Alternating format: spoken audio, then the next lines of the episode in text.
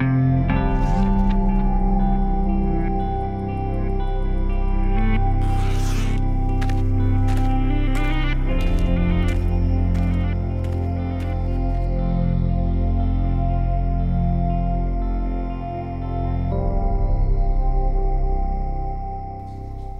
bienvenue sur Ciel Espace Radio. Voici les spectacles célestes que nous vous conseillons d'observer ce mois-ci. Vesta s'attarde près de l'amas de la crèche toute la première quinzaine du mois de décembre. Mercure est à son élongation maximale le 11. La Lune occulte l'étoile Aldébaran le 13. L'essaim d'étoiles filantes des Géminides atteint son maximum le 14. La Lune se couche dans l'arc de triomphe le même jour. La comète 45P Honda Hermkos page 12 Akova passe sous la barre de la magnitude 8 le 20 décembre et l'étoile TYC 2430 est occultée par l'astéroïde Calliope le 24. Jean-Luc Dauvergne et Guillaume Cana nous accompagnent pour commenter ces phénomènes célestes. Jean-Luc est le spécialiste de l'observation à ciel-espace et Guillaume Cana est l'auteur de l'ouvrage Le Guide du ciel et du blog Autour du ciel sur le site lemonde.fr. Messieurs, bonjour. Bonjour. Bonjour. Alors nous commençons avec une observation qui n'est pas banale. Euh, Jean-Luc, vous nous proposez ce mois-ci dans les colonnes de ciel-espace d'observer Vesta. Euh, ça n'est pas trop difficile de repérer un astéroïde? Oui et non. En fait, avec les télescopes à pointage automatique, aujourd'hui, si on veut viser ce champ-là, c'est pas vraiment difficile. Après, si on a un petit instrument, c'est peut-être pas là que l'observation va être la plus intéressante.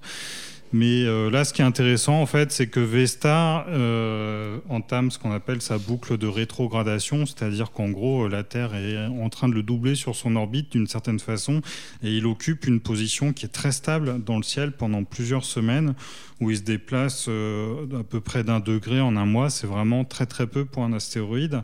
Et il est juste à côté de la mât de la crèche, à 2 degrés de la mât de la crèche. Donc on a quand même un repère dans tous les cas très facile pour le repérer.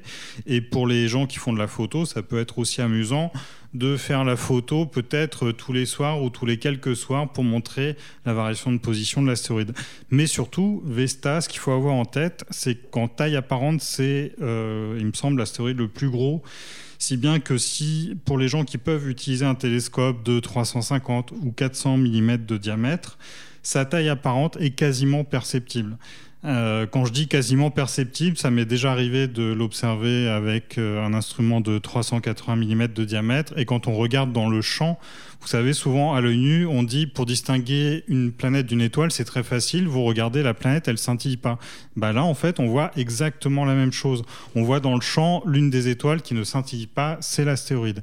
Et si le ciel est stable, si on est très attentif, si on arrive à voir les figures de diffraction des étoiles, donc en gros 600 beaucoup, 500, 600 fois, et eh ben on va voir qu'à cet endroit-là, on a quelque chose qui est de taille apparente plus gros qu'une étoile. Alors après, évidemment, on va voir aucun détail, c'est évident, mais en tout cas, on parvient à distinguer l'objet d'une étoile. Donc si vous voulez voir la taille apparente d'un astéroïde, c'est l'objet sur lequel on peut le faire et c'est le moment de le faire. Et pour l'avoir fait une fois, c'est Vraiment, c'est étonnant en fait, parce qu'on n'a jamais vu d'astéroïde, la taille apparente d'un astéroïde de sa vie en général, et ça a quelque chose de, réjouissant intellectuellement de se dire euh, qu'on l'a fait. Qu'on peut le voir. Donc ça, ce sera euh, bah, toute la première quinzaine de décembre, Vesta s'attarde dans la main de la crèche, essayer d'observer cet astéroïde. Euh, le 11, Mercure est à son élongation orientale maximum. Alors Guillaume, un petit peu de vulgarisation comme à chaque fois, qu'est-ce que ça signifie l'élongation orientale maximale? Alors, il y, a, trois choses. La élongation orientale maximale. Orientale, c'est l'est, donc euh, elle est à l'est du Soleil. Donc ça veut dire qu'on la voit quand le Soleil s'est couché, il se couche à l'ouest. Donc une élongation orientale, ça s'observe à l'ouest du ciel. Donc ça s'observe le soir, au crépuscule. Donc première chose. Élongation, bah, c'est la distance apparente entre euh, Mercure et le Soleil. Et maximale, bah, c'est justement quand cette distance apparente est, la plus grande. Et comme euh, Mercure tourne plus près autour du Soleil que la Terre, on sait qu'on est toujours avec euh, un, espèce d'aller-retour euh, autour de la position apparente du Soleil, donc entre le ciel du soir et le ciel du matin, sans arrêt, mais toujours dans des zones crépusculaires plus ou moins lumineuses et plus ou moins faciles d'accès. Donc, c'est de toutes les façons la meilleure période pour tenter d'observer Mercure. Euh, il se trouve que là, ben, en gros, toute la première partie du mois de décembre, on, a de bonnes conditions pour tenter d'observer Mercure.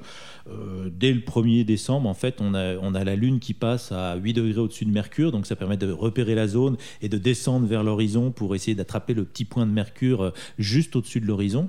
Et dans les jours qui suivent, Mercure s'élève un petit peu. Mais alors, ce qu'il y a, c'est que Passer l'élongation maximale, passer le 11, euh, la, magnitude de Mercure va diminuer assez rapidement. Donc en fait, avant la fin du mois, même, même si théoriquement ben, Mercure sera toujours présente dans le ciel, on aura de plus en plus de mal à la repérer parce que sa magnitude va chuter, mais vraiment rapidement.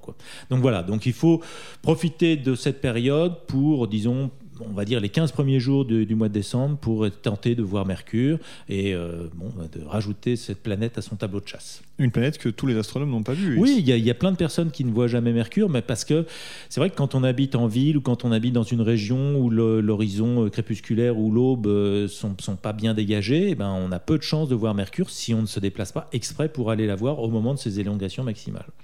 Très bien, donc ça ce sera le 11 et en fait toute la première quinzaine du mois de décembre. le 13, la Lune occulte Aldébaran. Alors, euh, beau phénomène. Jean-Luc, vous, l'aviez évoqué euh, rapidement le mois dernier. Euh, à quelle heure ça se passe et quelle est la phase de la Lune en ce moment? Ça se passe ce matin, la Lune est gibbeuse, l'étoile va, va, disparaître au limbe sombre de la Lune. c'est à 5h25 exactement. Encore une fois, quand on parle d'occultation, tout dépend du lieu d'observation, donc l'heure exacte va varier de quelques minutes selon où on se trouve en France. Mais voilà, c'est quelque chose à voir. Alors la Lune est déjà un petit peu basse dans le ciel, hein. on est en fin de nuit, elle est en train de redescendre. Mais malgré tout, les occultations d'Aldébaran par la Lune, c'est les plus intéressantes à voir. C'est vraiment l'étoile la plus brillante quasiment que puisse occulter la, la Lune. Donc c'est vraiment quelque chose à voir. Vous pouvez vous amuser à le filmer, en particulier avec les caméras modernes. Euh, il est possible, euh, là pour le coup on dit souvent c'est instantané, bah, sur Aldébaran on peut s'amuser à mesurer que c'est pas instantané. Euh, il y a un astronome amateur qui s'appelle Bernard Trégon que je connais bien qui a fait une occultation d'Aldébaran par la Lune comme ça il y a quelques temps avec une fréquence élevée d'images, c'était peut-être 200 images par seconde ou plus, je sais plus, les caméras actuelles sont capables de faire ça, et il voit très clairement que la disparition d'Aldébaran s'étale sur 3 ou 4 images, ce qui permet grossièrement de mesurer la taille apparente d'Aldébaran. Et il y a peu d'étoiles dans le ciel sur lesquelles ce soit possible. Donc c'est une méthode du pauvre un petit peu, parce que si on veut faire ça avec un télescope, il faudrait un interféromètre type euh, VLT ou quelque chose comme ça. Et bah là, quasiment dans son jardin, avec un, télescope de 200 mm et une petite caméra vidéo rapide comme il en existe maintenant pour des quelques centaines d'euros, on peut faire cette observation. Donc s'amuser à, représenter, enfin à voir que Caldebran a un certain diamètre. Euh, à l'œil nu, ça se, voit très facilement, j'imagine, cette, occultation. Oui, alors là, comme on l'a déjà souligné, en fait, ce qui est intéressant, c'est que l'étoile disparaît au limbe sombre, donc elle va donner l'impression de s'éteindre au milieu du, noir du ciel. Donc donc alors par contre là, ça vaut le coup vraiment de prendre un logiciel type Stellarium ou autre, les logiciels de, calcul d'éphémérides et de cartes du ciel pour rentrer exactement vos coordonnées géographiques et savoir à quelle heure ça aura lieu. Quand l'étoile disparaît au limbe clair de la Lune, bah à la limite c'est facile, on le voit venir d'une certaine façon, mais quand c'est au limbe sombre, il vaut mieux être renseigné sur l'heure précise pour ne euh, pas cligner des yeux à ce moment-là, par exemple. Je n'y aurais pas pensé, cligner des yeux au moment de l'occultation de débarrant. Alors le 14, l'essaim d'étoiles filantes des Géminides atteint son maximum. C'est un essaim qui peut être intéressant. Malheureusement, cette année, il y a la Lune, Guillaume. Euh, est-ce qu'on peut espérer voir quand même quelques étoiles oui, oui, oui, oui, oui. Alors c'est vrai qu'on a la Lune quasiment pleine, en plein sur le radiant, hein, donc en plein de sur l'endroit où d'où semblent provenir les étoiles filantes de cet essaim. Mais, mais bon. Il faut le regarder, cet essaim, tout simplement parce que c'est un essaim qui, tous les ans, est très riche en étoiles filantes très brillantes, et très brillantes qui partent loin du radiant, qui partent loin de l'endroit d'origine apparent. Euh, c'est-à-dire qu'au lieu de regarder vers la pleine lune, et au lieu de regarder vers les Gémeaux, euh, la, zone entre les Gémeaux et Orion, et le haut d'Orion, d'où semblent provenir ces étoiles filantes, mais en fait, il faut carrément regarder presque à 80-90 degrés, il faut carrément pivoter sur soi-même, et attendre les, rares, mais il y en a toujours, étoiles filantes très brillantes qui vont s'éloigner de la position apparente du radian.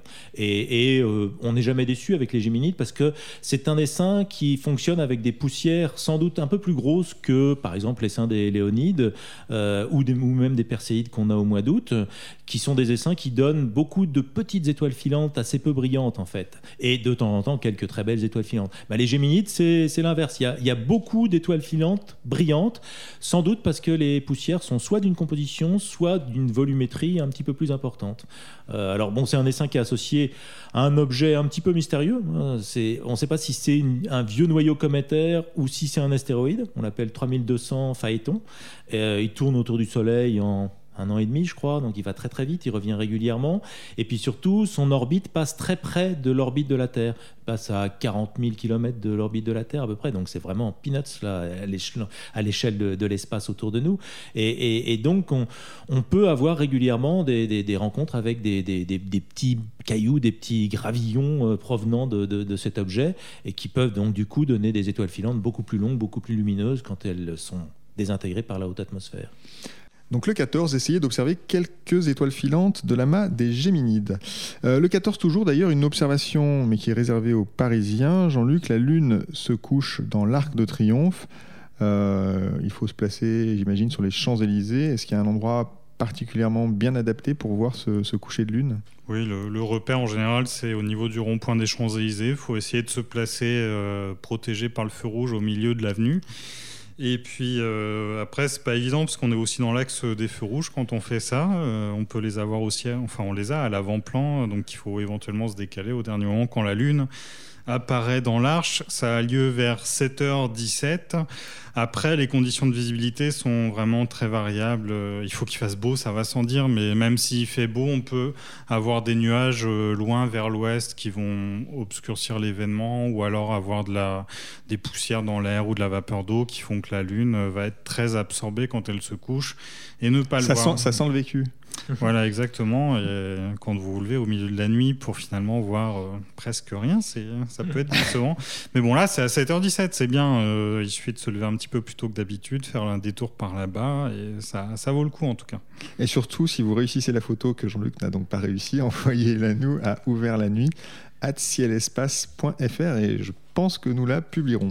Euh, le 20 décembre, euh, une comète passe sous la magnitude 8. Alors j'ai dit une comète parce qu'elle s'appelle 45P Honda Mrkos page 12 à Kova, est-ce que c'est ça, Guillaume? Ça y ressemble en tout cas. Euh, un peu difficile à prononcer, mais alors nous sommes en période de disette cométaire, du coup, euh, ça peut être intéressant d'observer celle-ci. Ah oui, de toutes les façons, euh, quand il y a une comète qui, comme ça, devient en dessous de la magnitude 10, même pour elle, on, devrait se rapprocher de la magnitude 8, voire 7, hein, bah, ça vaut toujours le coup. Alors, c'est pas visible à l'œil nu, même aux jumelles, c'est un petit peu difficile. Par contre, dans un, dans un petit télescope, c'est accessible. Alors, ça restera une petite tâche cotonneuse, hein, il faut pas s'attendre à quelque chose de grandiose, mais bon, bah, l'intérêt, c'est que ça change de position euh, soir après soir, nuit après nuit. Et donc, bon, bah, ça, vaut toujours euh, le, coup d'œil. Bon, c'est une comète périodique, on la connaît bien, c'est 45P, donc c'est la 45e comète périodique. C'est une comète qui a, l'habitude d'être euh, de cet éclat. on connaît assez bien son comportement. On ne s'attend pas à ce qu'il y ait de sursaut inattendu de la part de cette comète. Ce qui est par contre plus intéressant cette fois-ci, c'est que la, la, géométrie de son retour par rapport au Soleil, à la Terre, etc., fait que elle va passer près du Soleil là euh, en cette fin de mois, en cette fin d'année, et puis ensuite en repartant, en s'éloignant du Soleil, en fait elle va se rapprocher de la Terre et elle passera au plus près de la Terre au mois de février. Donc ça va nous permettre d'avoir une période de visibilité beaucoup plus longue que simplement un, objet qu'on peut observer au moment du périhélie, juste avant, juste après.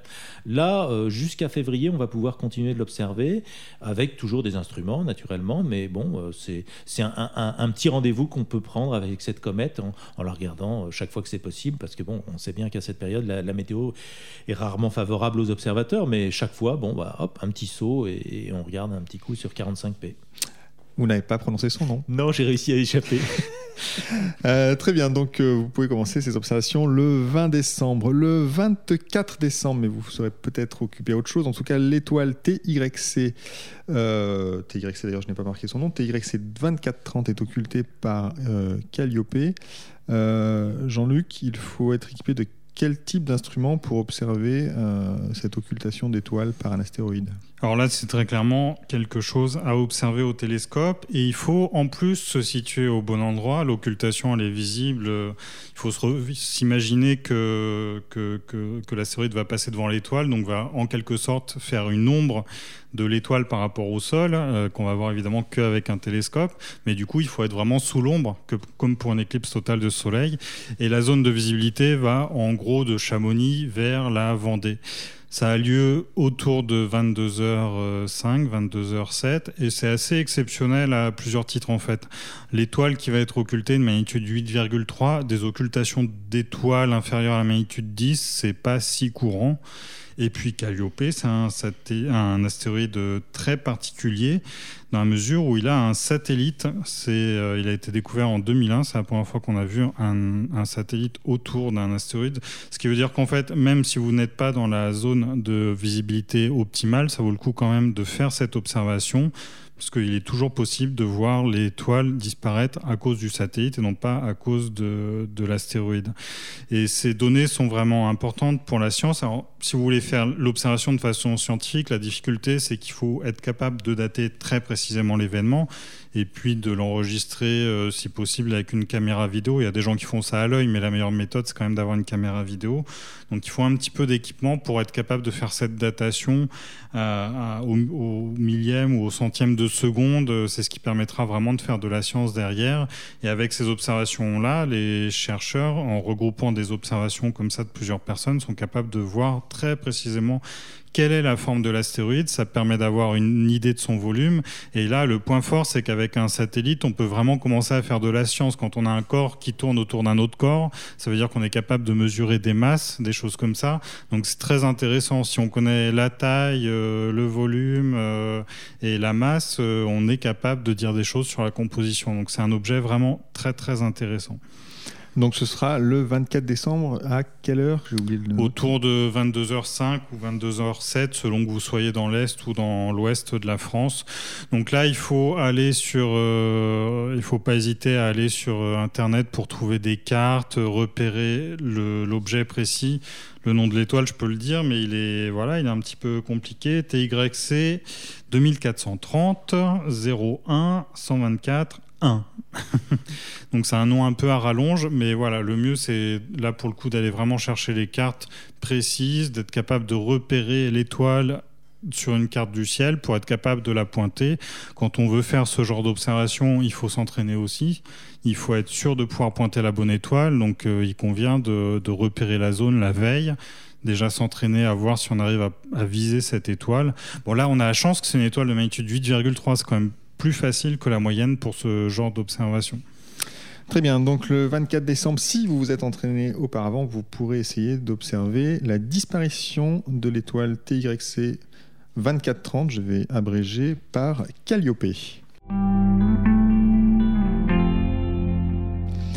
Nous approchons de la fin de cette émission. Guillaume, Jean-Luc, vous êtes les, un peu les Pères Noël de l'observation céleste, puisque vous nous donnez chaque mois quelques pistes d'observation d'étoiles, de nébuleuses et autres galaxies. ne riez pas sous votre barbe. Qu'avez-vous dans votre hôte ce mois-ci? Bah, en parlant de Père Noël, ça tombe bien, j'ai choisi une étoile rouge et très très rouge qui s'appelle euh, V Hydrae, donc qui est dans la constellation de l'Hydre. En fait, on a toute une famille d'étoiles comme ça qu'on appelle des étoiles carbonées, qui sont des étoiles en fin de vie, qui ont passé un stade qu'on appelle le flash hélium. Ça veut dire que l'étoile a subi des transformations qui lui ont permis de commencer à brûler son hélium plutôt que son hydrogène. Et l'hélium, ça se transforme en carbone. Et après, par des phénomènes de convection, le carbone est ramené à la surface de l'étoile. Et ça donne à l'étoile une couleur particulièrement rouge. Alors là, sur cette étoile-là, c'est vraiment très, très spectaculaire. Elle est, alors on parle d'indice B-V, c'est la magnitude qu'on voit à travers un filtre bleu par rapport à la magnitude à travers un filtre vert. Si l'étoile est plutôt blanche, l'indice B-V va être euh, relativement neutre. Là, on a un indice B-V de 5,5. Ça veut dire qu'il y a un facteur de luminosité entre les deux filtres de 160. Elle est vraiment, mais hyper rouge. C'est l'une des étoiles les plus rouges du ciel. Alors c'est aussi une étoile variable, comme toutes ces étoiles géantes, euh, elles sont pulsantes. La période est très longue. Il enfin, il y a deux périodes en fait. Il y a une période de 18 ans. Alors j'ai vérifié, on est dans la bonne période par rapport à cette période de 18 ans, parce qu'elle peut tomber à la magnitude 12, ce qui commence à être vraiment peu lumineux. Et dans les périodes plus favorables, elle est plutôt autour de la magnitude 8 8 à 10. Il y a une sous-période de 530 euh, jours à peu près, où là, elle varie, c'est ça, à peu près d'une magnitude 2 entre la magnitude 8 et la magnitude 10. Mais en tout cas, voilà, si vous avez déjà eu l'occasion d'observer une étoile euh, aussi connue qui s'appelle Tellirae dans la Lyre, qui est une, euh, étoile carbonée très, très connue, celle-ci, en fait, je dois avouer que je ne l'ai jamais observée, mais le fait d'avoir cherché un objet intéressant à observer pour ce mois-ci, ça me donne envie de la voir normalement, elle est encore plus rouge que Tellirae. Et pour ceux qui ont déjà vu Tellirae, vous pouvez imaginer ce que ça peut représenter, parce que Tellirae, quand on la voit dans l'oculaire, c'est juste fascinant. C'est un petit rubis. Donc V Hydrae à voir ce mois-ci. Guillaume, quel est votre conseil? Oh bah Moi, j'hésite pas, je vous emmène en Californie. Je vous emmène en Californie. Il y a une nébuleuse qui s'appelle la Californie et qui se trouve dans la constellation de Persée. Persée, c'est plein de choses à observer. Il y a plein d'amas, il y a plein d'étoiles doubles, il y a plein de choses. Et il y a cette nébuleuse Californie qui a le mérite d'être l'une des plus grandes nébuleuses visibles dans l'hémisphère nord. Elle est beaucoup plus grande que la grande nébuleuse d'Orion. Le problème, c'est qu'elle est beaucoup moins visible, elle est beaucoup moins brillante euh, et visuellement, on a beaucoup de mal à la voir. Mais pour vous donner une idée de sa taille, vous prenez la pleine lune, vous alignez cinq pleines lunes et puis vous faites une deuxième ligne c'est-à-dire qu'elle couvre dix fois la superficie de la pleine Lune. Vous imaginez C'est immense. C'est immense. Simplement, à l'œil nu, on a beaucoup de mal à la voir euh, sans filtre. Euh, en revanche, si vous avez un télescope euh, suffisamment gros, genre un 250 ou 300, voire plus, et que vous pouvez utiliser un filtre oxygène 3, eh bien là, vous allez la voir magnifique. On, voit des volutes, alors naturellement on n'est pas en couleur, là. On, est en noir et blanc puisqu'on a filtré euh, dans, une gamme spectrale très précise, mais on a des, volutes qui s'entrelacent comme ça, c'est très très beau, il y a des grands filaments qui se torsadent, ça rappelle un peu par certains côtés des zones des dentelles du cygne qui sont aussi euh, assez spectaculaires pour ce genre de torsade, de, de, tresses de, de nébuleuses, d'hydrogène, et, et, là c'est vraiment magnifique. Puis bon, en plus la nébuleuse Californie pour moi c'est un petit souvenir, un petit clin d'œil, puisque en fait, quand j'ai commencé à faire de l'astronomie d'amateur et à faire de la photographie du ciel, c'était il y a assez longtemps à l'Observatoire d'Agnan avec euh, quelqu'un qui s'appelait Jean-Marie Roch, qui est décédé à présent et qui avait construit un télescope de Schmidt. Et c'est le premier objet que j'ai photographié avec ce télescope de Schmidt de l'Observatoire d'Agnan. Ça devait être en 77 ou 78. Avec un, TP 2400 Non, c'était même pas du TP 2415, c'était, c'était du SAO quelque chose, je me rappelle plus, SAO 103, je crois. ouais. et, et c'est le, le, premier objet du ciel profond que j'ai photographié avec un télescope. Donc c'est toujours pour moi euh, un petit souvenir de, de mes débuts d'astronome amateur. Donc la nébuleuse California avec un filtre O3, si j'ai oui, bien suivi. Ça, oui. Très bien, merci beaucoup. Les éphémérides de Ciel Espace Radio sont terminés. Merci à nos deux Pères Noël de l'astronomie, Guillaume Cana et Jean-Luc Dauvergne, pour leurs précieux conseils d'observation. Merci à Nicolas Franco qui assurait la réalisation dans sa barbe noire. Cette émission a été présentée comme chaque mois par David Fossé. Bonne fête de fin d'année et rendez-vous en janvier 2017.